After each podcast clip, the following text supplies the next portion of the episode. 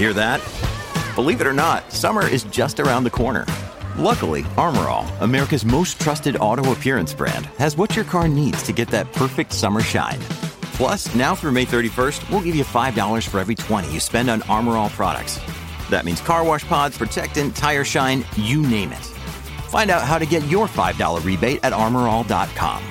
Armorall, less work, more clean. Terms apply. When you need mealtime inspiration, it's worth shopping Kroger, where you'll find over 30,000 mouth-watering choices that excite your inner foodie. And no matter what tasty choice you make, you'll enjoy our everyday low prices, plus extra ways to save, like digital coupons worth over $600 each week. You can also save up to $1 off per gallon at the pump with fuel points. More savings and more inspiring flavors make shopping Kroger worth it every time. Kroger, fresh for everyone. Fuel restrictions apply.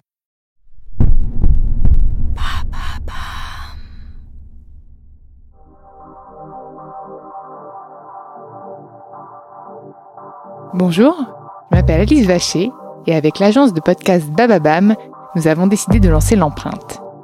Nous partons à la rencontre d'entrepreneurs, de PDG de grands groupes, de directeurs de la communication, de la RSE, qui se battent chaque jour pour valoriser l'image, l'empreinte de leur entreprise.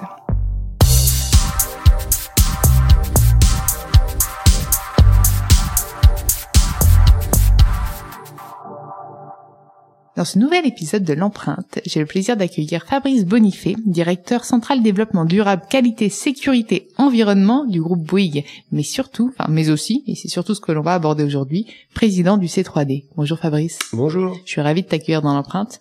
Bon, comme j'ai pour habitude dans l'empreinte, c'est d'abord de te connaître toi, savoir un petit peu d'où tu viens, quels sont tes engagements, puisque là, tu m'as l'air quand même d'être quelqu'un de très très engagé euh, en matière de RSE, donc c'est ce qui m'intéresse. Voilà, je te laisse me parler de toi. Je crois que c'est Nicolas Hulot qui disait que le développement durable, on y vient par euh, opportunité, on y reste par conviction. C'est exactement ce qui s'est passé pour moi. J'ai fait pendant très très longtemps de ma carrière chez Bouygues euh, de la qualité, de ah, la donc sécurité. donc commencé chez Bouygues dès le début. Pas, pas directement, mais ça fait quand même 30 ans que j'y suis, donc euh, une longue carrière quand même chez Bouygues. C'est pas mal. C'est mon âge là bientôt. Voilà. Et euh, essentiellement dans les fonctions qualité, sécurité, environnement. Et euh, Olivier Bouygues m'a proposé en 2007 de, de, prendre le poste de directeur de plan durable pour l'ensemble du groupe. Hein. À l'époque, c'était le Grenelle de l'environnement. 2007 Oui. Ah ouais, donc déjà euh, avant même qu'il y ait tous tous ces nouveaux enjeux, puisque je pense que tu l'as vu arriver là, cette montée euh, de de la prise de conscience écologique, non? Tu la vois oui, pas? c'est arrivé euh, au moment de, du film d'Al Gore. Je sais pas si tu te Si, souviens. tout à fait. Une vérité qui dérange. Tout à fait. Et euh, dans la foulée, l'organisation euh, Sarkozy venait juste d'être élu, euh, l'organisation du Grenelle de l'environnement. Et c'est à cette époque que la plupart des grandes entreprises, certaines l'avaient anticipé un peu, mais euh, euh, c'est à cette époque que les, les directions de durable ont été créées partout au, au niveau du CAC 40. Et c'est à ce moment-là qu'on s'est dit, ben, qu'est-ce qu'on pourrait faire nous, euh, chez Bouygues, pour euh, faire du business autrement, c'est-à-dire en prenant en compte les impacts. Et c'est aussi donc à ce moment-là que le C3D a été créé, donc par Hélène Valade, en 2007-2008. Et euh, au début, bon, on n'était pas très nombreux dans cette association. On est maintenant 164 entreprises, hein, Ah ouais, ce qui est, énorme. C'est énorme. On a quasiment toutes les grosses, celles qui ne sont pas encore chez nous, euh, on, leur, on leur propose de nous rejoindre. Et euh, c'est une association de professionnels du développement durable, dont la mission est d'accompagner leurs entreprises dans la transition vers des modèles d'affaires plus euh, plus durables. D'accord. Et euh, quand quand quand Hélène du coup l'a créé, c'est ça Oui. Vous étiez combien au tout début Ah bah au tout début, elle était toute seule. Hein, euh, quand elle a décidé de créer ça avec Patrick Dumière, avec euh, avec deux ou trois entreprises euh, pionnières, mais très rapidement, euh, on avait un- une croissance de 10-15% d'entreprises par an. Et l'an dernier, on a fait 35% de plus en un an. On n'a pas trop, on sait trop pas, on sait pas pourquoi. Voilà, en fait, que je, te- ce que je te disais, la prise de conscience. Moi, je pense que c'est devenu un, un, enfin, aujourd'hui, c'est incontournable, la RSE. Ben on dirait, mais c'est à temps, hein, parce que je pense que les, les enjeux même tout à fait énormes si on ne se bouge pas dans les 3000 jours à venir là.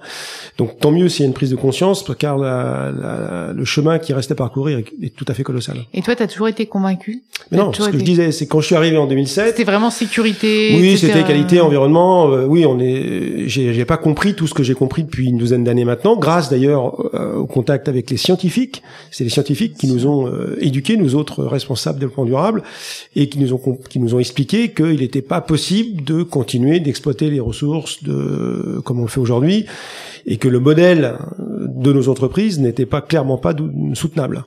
Donc c'est au contact de ces scientifiques qu'on a pris conscience de ça. Une fois qu'on a compris pourquoi, bah, on peut supporter tous les comment. Et les comment, bah, c'est euh, bah, comment reconfigurer nos modèles d'affaires. Et c'est ça qui va être intéressant dans les années qui viennent, car euh, toutes les entreprises se posent des questions. C'est comment continuer d'être pérenne en termes de, de, de business, d'argent, de business, tout en ayant euh, des impacts divisés par deux ou trois ou quatre. Un business responsable. Un business responsable. Et ça, ça va pas de soi, car il y a des vraies fausses bonnes idées, il y a du greenwashing, il y a il y a, il y a aussi. Tu vois encore beaucoup de greenwashing? Il y en a, oui, il y en a. Il faut pas se beurrer du lunette. Il y a euh, encore du greenwashing euh, auprès de certaines entreprises, pas forcément françaises d'ailleurs. Mais c'est de plus en plus compliqué de faire semblant. le consommateur n'est plus dupe. Le consommateur est de plus en plus éduqué, les censeurs le sont de plus en plus, les agences de notation font Et les médias pointent du doigt directement. Et les médias également. Se... Donc c'est faire semblant, ça a été possible dans les premières années euh, de la prise de conscience, où on était alors moi je dirais pas que les gens étaient pas sincères, mais disons que l'objectif. Non mais ils en profitaient. Oui, en fait, c'était de, faire mieux ce qu'ils avaient toujours fait, mais il n'y avait pas véritablement d'envie de faire autrement. Aujourd'hui, ils se rendent bien que le faire mieux ne suffira pas. Donc il faut faire autrement. Et c'est là, c'est là que ça pose un certain nombre de questions sur ben, à quelle vitesse on va, comment on le fait, avec quel partenaire. C'est, c'est plus la même chose. Et justement, au sein du C3D, concrètement, quels sont vos, quels sont vos engagements, quelles sont vos actions? Alors, Concrètement, euh, nos chantiers, c'est euh, le premier chantier. Euh, j'ai annoncé ça lors des vœux du C3D, à, lors de Change Now, ah. il y a une quinzaine de jours. J'y étais aussi. Et super manifestation d'entrepreneurs engagés. Honnêtement, top, top, top. Et la première chose qu'il faut qu'on change, c'est le système de comptabilité de nos entreprises. Oui. C'est très drôle parce que je suis tombée sur un peut-être quelqu'un d'ailleurs que je vais interviewer sur de la compta responsable. Oui, bah, c'est possible. Il y en a plusieurs. Il y a, Alexandre Rambaud, il y a Jacques Richard. Et donc nous, ça fait un petit bout de temps qu'on travaille sur ce sujet. Et on s'est dit bon, bah, il faut qu'on attaque cet Everest là. Alors pourquoi? Parce que vous savez que dans une entreprise aujourd'hui, on, on, doit, les entreprises ont une obsession, euh, c'est de défendre leur capital financier. En même temps, c'est c'est le, le cœur même de l'entreprise, c'est de générer du business. Quand voilà, générer du business et, et bien sûr de, de, maintenir ce capital financier euh, le plus longtemps possible de le développer. Mais il y a deux autres euh, capitaux qui sont nécessaires pour faire fonctionner l'entreprise. Il y a le capital humain, bien sûr, et puis il y a aussi, euh, et surtout, je dirais, le capital naturel. Le capital naturel, c'est qu'il peut pas y avoir de business sans mobilisation de matières premières euh, et d'énergie. Sauf que ces matières premières et cette énergie, elle est comptée comme un actif au niveau des entreprises. Donc on utilise des matières premières, mais les matières premières, on ne les paye pas en fait. Elles sont gratuites, elles ont été produites par la nature il y a très très longtemps. Et on ne met rien au passif du bilan mmh. euh, sur le capital naturel pour les reconstituer, les régénérer, les réparer, les compenser, etc. Donc du coup, c'est facile de faire du business lorsqu'on paye pas l'essentiel de euh, l'élément qui permet de faire ce business. Sauf qu'avec ce système comptable euh, qui, est, euh, qui, est, qui est borgne en fait, on considère qu'il est possible de faire de la du business à l'infini, alors que les matières premières, elles, sont finies. Donc cette, cette, cette fausse croyance que les économistes euh, du début du 19e siècle ont cru euh, euh, dur comme fer que c'était possible de faire du business et de faire de la croissance infinie avec des ressources finies, les entreprises sont en train de se, rendre compte que c'est pas possible hein. et que si on ne préserve pas ces ressources, tôt ou tard, ben, il y aura plus de business. Donc, si on veut pouvoir préserver euh, ces, cette, cette composante essentielle à, au fait qu'il y ait business ou pas business, ben, il faut pouvoir euh, mettre en place un système comptable et euh, considérer que les matières premières qu'on utilise doivent être du coup. à leur coût de maintien. C'est en fait si j'utilise si si j'utilise un arbre pour faire mon business, est-ce que j'ai mis dans mes comptes la provision qui me permet d'en planter un ou d'en planter deux euh, pour être sûr que quand j'aurai besoin d'un autre arbre pour continuer de faire mon business, eh bien j'aurais bien maintenu en fait le vivier dont j'ai besoin pour continuer de faire mon business. Et du coup, des solutions sont proposées? Oui, alors cette comptabilité environnementale, il y a déjà des entreprises du C3D qui commencent à, à la prendre en compte et alors qui mettent en place un, un coût interne du carbone, qui mettent en place euh, des systèmes où ils vont s'intégrer verticalement, c'est-à-dire qu'en fait ils vont acheter des forêts, ou ils vont acheter euh, des euh, des euh, des systèmes qui leur permettra de garantir l'accès futur aux matières premières. Et donc du coup là on est plutôt sur de la compensation Pas que sur de la de on va dire une nouvelle façon de faire. Oui, enfin, l'idée, c'est quand même d'arriver à avoir un impact neutre. Donc, si je peux pas euh, faire mieux, faire mieux, je compense. Enfin, non, si je peux pas euh, produire mes propres ressources en m'assurant de leur non déplétion, si je peux pas faire ça, euh, l'objectif, c'est de changer de modèle. C'est de dire, ben, je veux dire que je, je, je vais essayer de baisser mon intensité sur les ressources.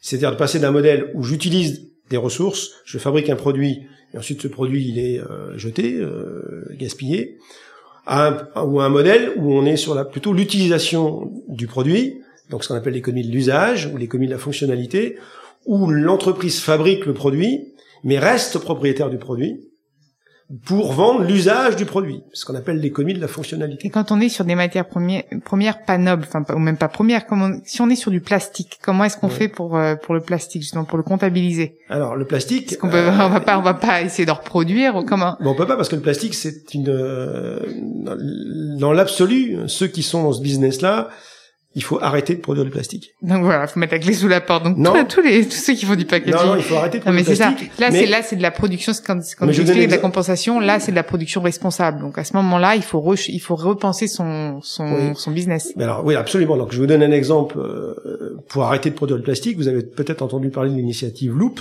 Tout à fait. Et d'ailleurs, bah, le projet Loop, euh, Bertrand nous en parlait dans le podcast. Ben voilà, donc si vous avez déjà eu ça, je vais pas m'étendre là-dessus, mais c'est si vous avez des contenants qui se réutilisent, vous n'avez plus besoin de produire du plastique pour faire un contenant en plastique. Ça paraît évident, c'est le système d'un contenant réutilisable à l'infini, une espèce de consigne de contenant. Bon, ben, c'est un bon moyen d'arrêter de produire le plastique. Et je pense qu'il faut comprendre que dans la plupart des entreprises qui vont devoir euh, réinventer leur modèle économique, il y a beaucoup de renoncements à prévoir. Si vous prenez l'industrie automobile, ben, on sait très bien que dans les années qui viennent, il y aura plus de moteurs thermiques, euh, non pas parce qu'il y aura plus de pétrole, euh, mais Tesla, je suis pas sûr non plus. Mais euh, c'est pas qu'il y aura plus de pétrole, c'est que euh, la l'acceptabilité de l'utilisation du moteur thermique sera telle que les, les, les, les maires des, des, grandes villes n'en voudront pas.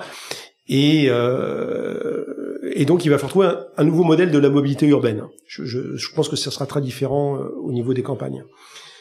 Mais une fois qu'on a dit ça, c'est-à-dire que l'industrie automobile va devoir se réinventer en faisant des véhicules probablement électrique ou euh, à hydrogène, à condition que cet hydrogène soit fabriqué avec des ressources euh, primaires euh, green. Et est-ce que tout le monde aura une voiture? Certainement pas. Donc on sera encore sur une économie de l'usage, des voitures partagé euh, avec des clusters privés. D'ailleurs, tu as une voiture toi ou pas?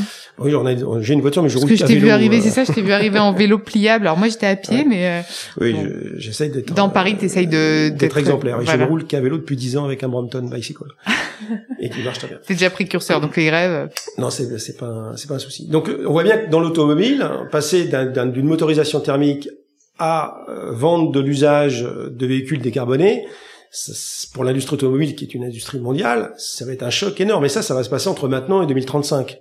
Nous. Pourquoi 2035 Ben, en fait, si on écoute les scientifiques et au C3D, notre euh, notre modèle, c'est euh, d'écouter les scientifiques.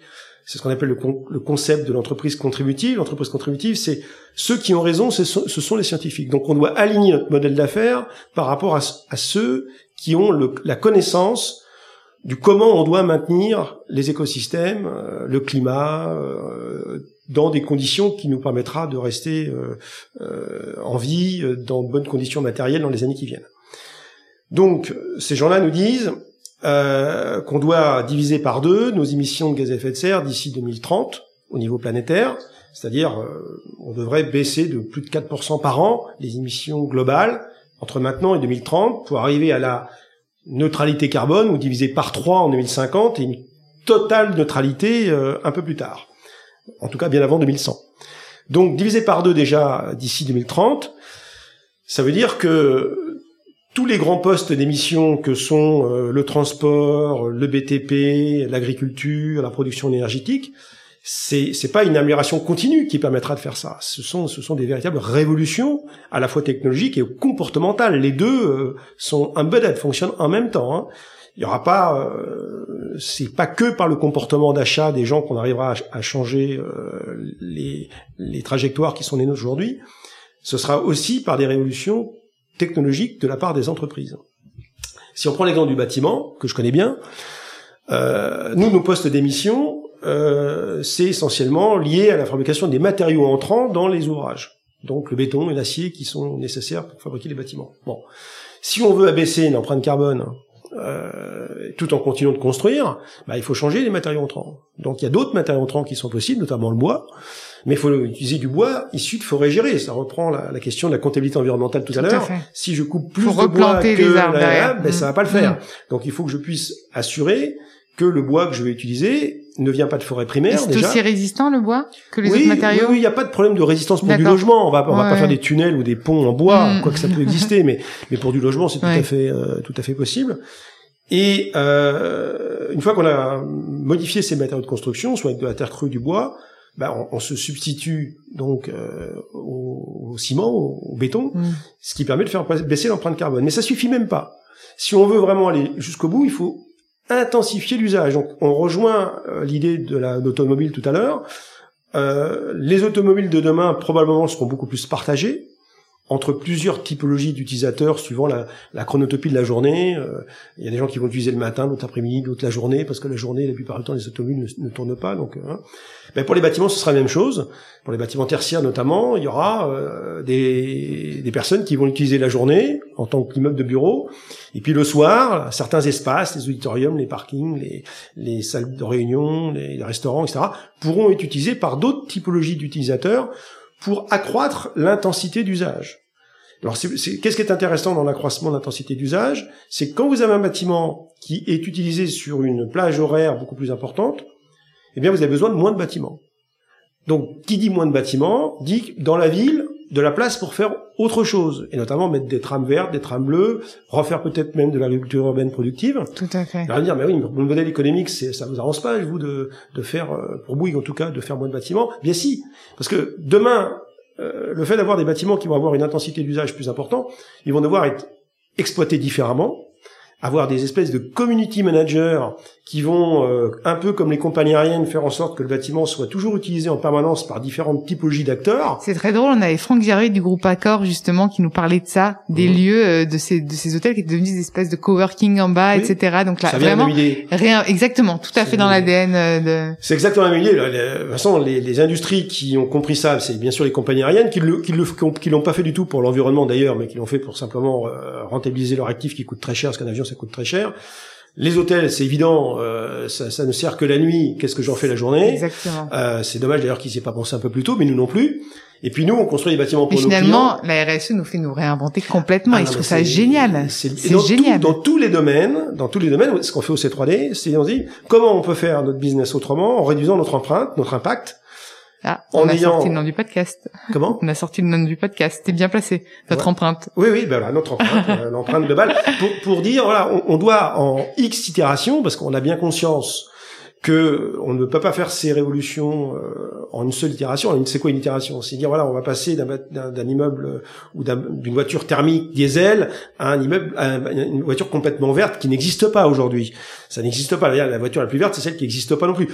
Si on veut quand Qui même ne roule pas. on ne roule plus. Mais c'est vrai que c'est une boutade, mais on parlait du plastique tout à l'heure. Euh, Le plastique, la vraie solution, c'est pas de le recycler, c'est de l'arrêter. Oui, tout à fait. C'est que j'ai, on, a, on en a parlé avec euh, avec Laurent Turpot pour pour Coca, qui essaye du coup de, de vraiment rendre son plastique euh, composé à 80% ou même presque 100% de plastique recyclé. Mais c'est vrai que la meilleure solution, c'est de l'arrêter. C'est l'arrêter. Et, et aujourd'hui, euh, tout le discours qu'on doit avoir nous dans les entreprises, c'est comment on va garantir un niveau de confort pour les citoyens et un niveau aussi d'inclusivité. Le but, c'est pas qu'il y ait des, des exclus du système. Le grand problème du plan durable, c'est que pendant très très longtemps, on, on a dit c'est bien, mais c'est plus cher. C'est ça le green business. Donc, oui, les voitures électriques, vous parliez de Tesla tout à l'heure, des produits bio, etc. Mais il y a une toute petite frange de de la population dans le monde qui peut se payer ce type de, de produits. Et puis les produits bio, on a eu Aurore Market, deviennent de plus en plus accessibles. On eu aussi Greenwiz. Ils essayent Ouais. de le rendre de plus en plus de plus en plus accessible. Et ça devient accessible même quand on voit. Carrefour qui essaye de rendre ses produits bio plus Et c'est accessibles. ça le but du jeu, c'est que c'est d'arriver à rendre à le- avoir le- suffisamment de demandes et de consommation de ces produits-là, finalement, pour baisser les prix. Oui, mais euh, oui, oui, absolument. L'objectif, c'est de, de pouvoir euh, faire en sorte que n'importe quelle classe sociale, n'importe quel euh, pouvoir d'achat puisse accéder à ces produits. Mais dans certains cas, c'est pas possible. Dans certains cas, parce que les rendements sont différents. Parce que les ressources sont trop parce faibles. Parce que les ressources, c'est pas possible. Donc, si on veut faire en sorte que le durable devienne rentable pour tout le monde, et c'est pas une utopie, euh, il faut aussi s'attaquer au modèle d'affaires. Et donc ce modèle d'affaires, c'est à dire pour euh, l'industrie euh, du bâtiment, c'est des bâtiments donc qui vont avoir plus d'intensité d'usage, mmh. mais c'est aussi des bâtiments qui vont produire leurs propres ressources. Alors ça, c'est un truc qui est inventé par Bouygues en, en 2011, ce qu'on appelle les bâtiments à énergie positive.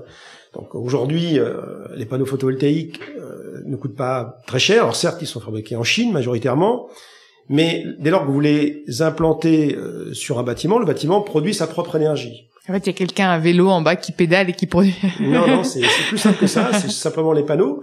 Et qu'est-ce qu'on fait de cette énergie aujourd'hui? Ben, On peut l'autoconsommer dans le Mmh, bâtiment. tout à fait. On peut la revendre, euh, si le bâtiment n'en a pas besoin, on peut la revendre à son voisin. On peut la stocker dans des batteries de seconde vie euh, pour pouvoir l'utiliser plus tard, en fonction de la courbe de charge du bâtiment. Et c'est c'est là Donc, il qu'on n'y a même voit... pas de perte d'énergie vu que toute celle qui n'est pas utilisée est même euh, ré- euh, réutilisée par d'autres par d'autres acteurs. par d'autres, eh ben, par, par les, par les voisins, ne serait-ce que ça. Génial. Donc on voit bien que le que la que le plan durable c'est pas forcément euh, des technologies qui sont euh, rudimentaires, ça peut être de la haute technologie, même si l'essentiel des nouveaux produits de demain auront comme euh, comme paradigme la frugalité et euh, la sobriété dans la consommation des ressources. Mais il y aura aussi dans certains cas l'usage du numérique ne serait-ce que pour les optimisations euh, de contenant, c'est-à-dire euh, un bâtiment qui veut être euh, avec un taux de charge de 70 ou 80% vous pourrez pas le faire sans le numérique. Ne serait-ce que pour la gestion des espaces euh, dynamiques entre les différents types d'acteurs. Donc, euh, on veut pas non plus faire comprendre, on veut pas faire croire en tout cas que le développement durable c'est uniquement du low tech. Il y aura besoin de beaucoup de low tech, hein. mais il y a aussi il y aura besoin pour dans certains cas des technologies les plus euh, avancées pour pouvoir faire ces, optimisations. Mais il y, a, il y a plusieurs pièges dans lesquels il faut pas tomber. Il y a le problème, le premier piège, c'est l'effet rebond. Oui, donc vous consommez moins, très bien. Donc les économies qu'on fait sont euh, euh, finalement euh, réutilisées par d'autres industries. Donc on gagne rien in fine.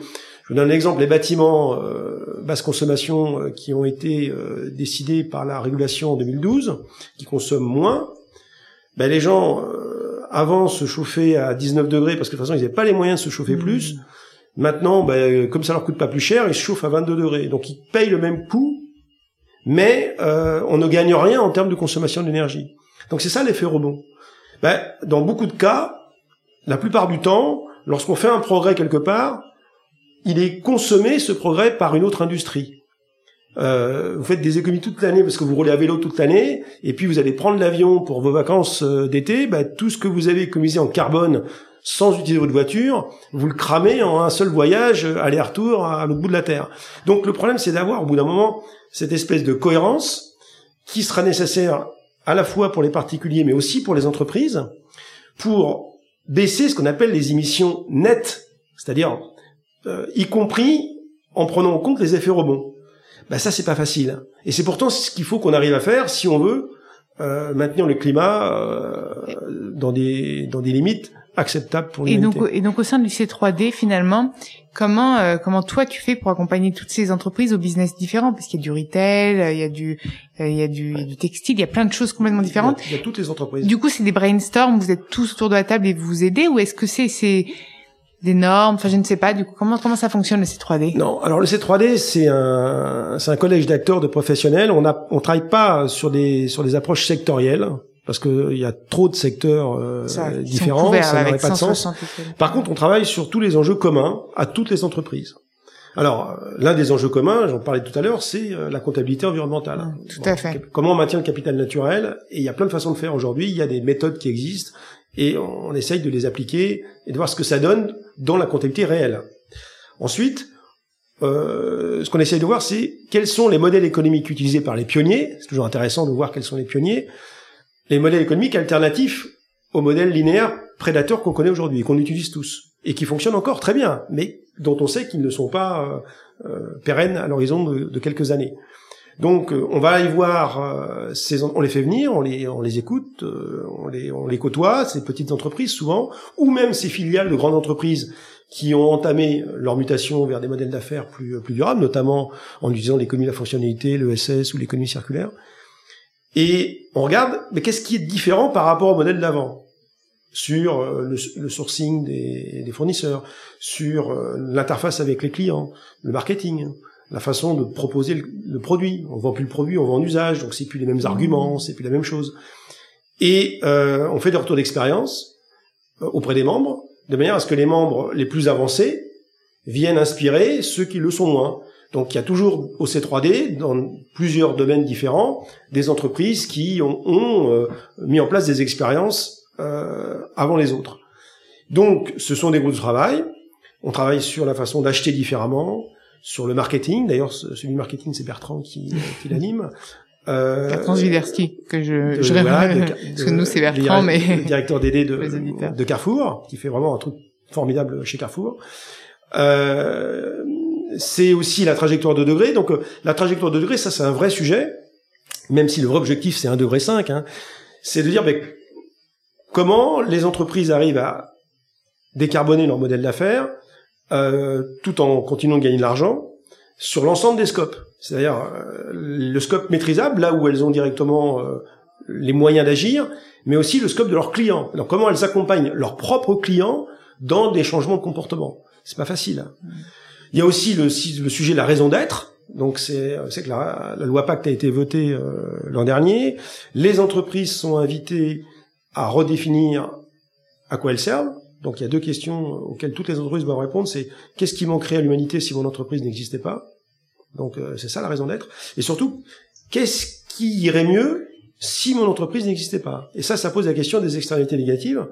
Donc ah oui, si mon entreprise n'existait pas, ben on, on produirait pas tant de gaz à effet de serre, on, on produirait pas tant de toxicité, de particules, etc.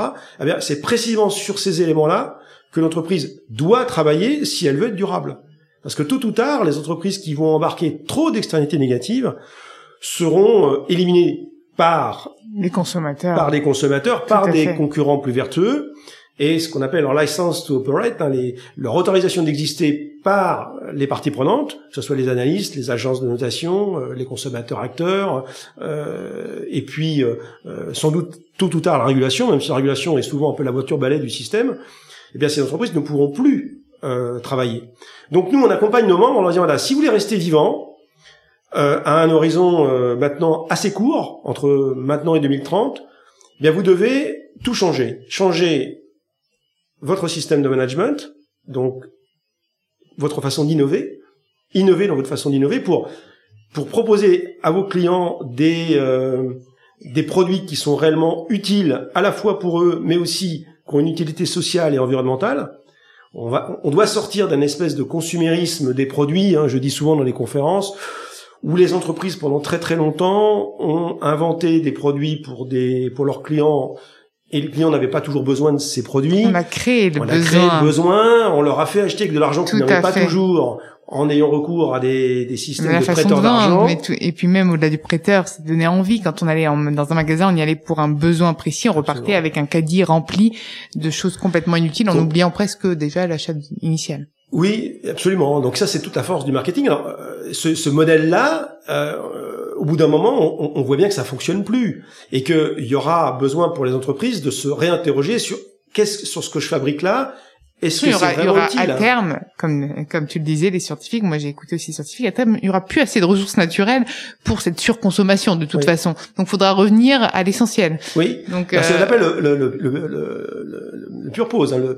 on aura besoin d'avoir des entreprises qui proposent des produits qui ont du sens et surtout qui pourront lutter contre les mésusages. C'est-à-dire, en fait, vous avez une voiture, bon, ok, très bien, il y a encore des gens qui auront besoin de voitures longtemps, mais on peut s'en servir utilement et puis inutilement. Donc on peut prendre d'autres personnes, voilà, comme bah le font le d'avoir un comportement plus responsable et puis de pas l'utiliser pour des petits euh, trajets. Enfin après il y a, il va y avoir un, vous savez, sur tout ce qui a changé, il y a 25% à peu près de ce qui qui viendra des consommateurs. Changement comportemental, euh, manger moins de viande, beaucoup moins de viande, voire plus de viande, euh, prendre moins l'avion, tout ça, ça paraît maintenant évident. Ceux qui ont des enfants et qui continuent d'utiliser ces, de, faire ça, c'est même complètement irresponsable, ne serait-ce que par rapport à leurs propres enfants. Mais ça ne réglera que 25% du problème, euh, ces changements de comportement. Ensuite, les 75 autres ça viendra des entreprises, donc changement de modèle économique, et ça viendra euh, des de la régulation. Donc là, la capacité où tout ou tard, le régulateur, qui est quand même, qui devrait quand même être le garant de des, des, des communs, c'est-à-dire de, de ce qui doit être euh, maintenu euh, pour euh, l'éternité, c'est comment le régulateur va devoir tôt ou tard définir un certain nombre de règles du jeu qui permettront aux acteurs d'investir sur le long terme. Parce que les entreprises ne sont pas contre la régulation, elles sont contre la régulation qui change tout le temps. Parce qu'une régulation qui change tout le temps, ça ne leur permet pas ni d'investir, ni de se préparer, ni de construire des stratégies, etc. Donc oui, à la régulation, à condition qu'elle s'applique le plus largement possible.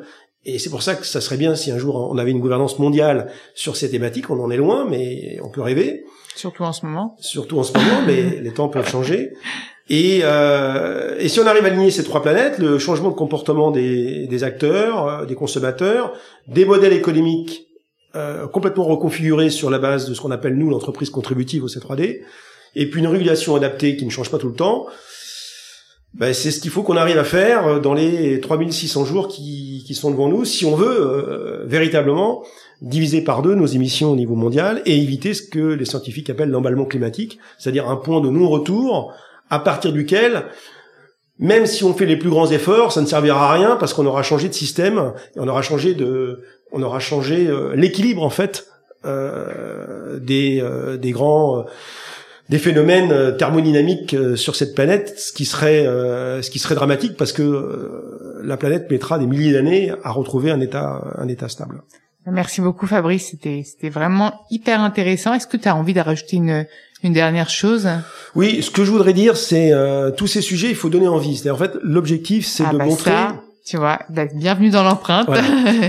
Montrer que c'est pas qu'on peut le faire avec euh, beaucoup d'enthousiasme, que la plupart des collaborateurs, quand on leur parle de ça, euh, ils sont d'accord de, se dire ben pourquoi pas. Hein, finalement, euh, euh, pourquoi pas changer de modèle Pourquoi pas euh, travailler sur des produits qui ont du sens Pourquoi pas revoir nos certitudes sur la façon de faire notre métier, même si ça fait très très longtemps qu'on le fait d'une certaine manière. Donc, moi je dis aujourd'hui qu'il est possible de se réinventer sans sans larmes et sans sueur euh, particulière, c'est-à-dire euh, avec euh, avec euh, une certaine dose d'optimisme et d'allégresse, mais il faut beaucoup de persévérance, de leadership, hein. et euh, il faut laisser la parole à ceux qui proposent des solutions. Je crois que c'est l'objectif de votre podcast. Tout à fait. Donc, euh, il faut parler des solutions parce Pour que inspirer. pour inspirer, parce que ces solutions donnent envie à d'autres de tester, de dire voilà, si eux ils sont arrivés, pourquoi pas nous? Donc, euh, lorsqu'on aura atteint, euh, vous savez, moi j'appelle ça la hola, hein, un certain nombre de, de personnes qui vont euh, se lever dans le stade et qui vont entraîner tous les autres. Mais le plus dé- le plus compliqué, c'est les, les, les tout premiers qui se lèvent. Eh bien, soyons les tout premiers qui se lèvent pour entraîner ensuite tous les autres. Eh ben, c'est sur ces jolies phrases que l'on va conclure. Merci beaucoup et merci à vous d'avoir écouté l'empreinte. Vous pouvez retrouver tous les épisodes sur Deezer, Bababam et toutes les applications de podcast. N'oubliez pas aussi Pod Install. Et puis proposez-moi des profils aussi inspirants. Je me ferai un plaisir de les accueillir dans l'empreinte.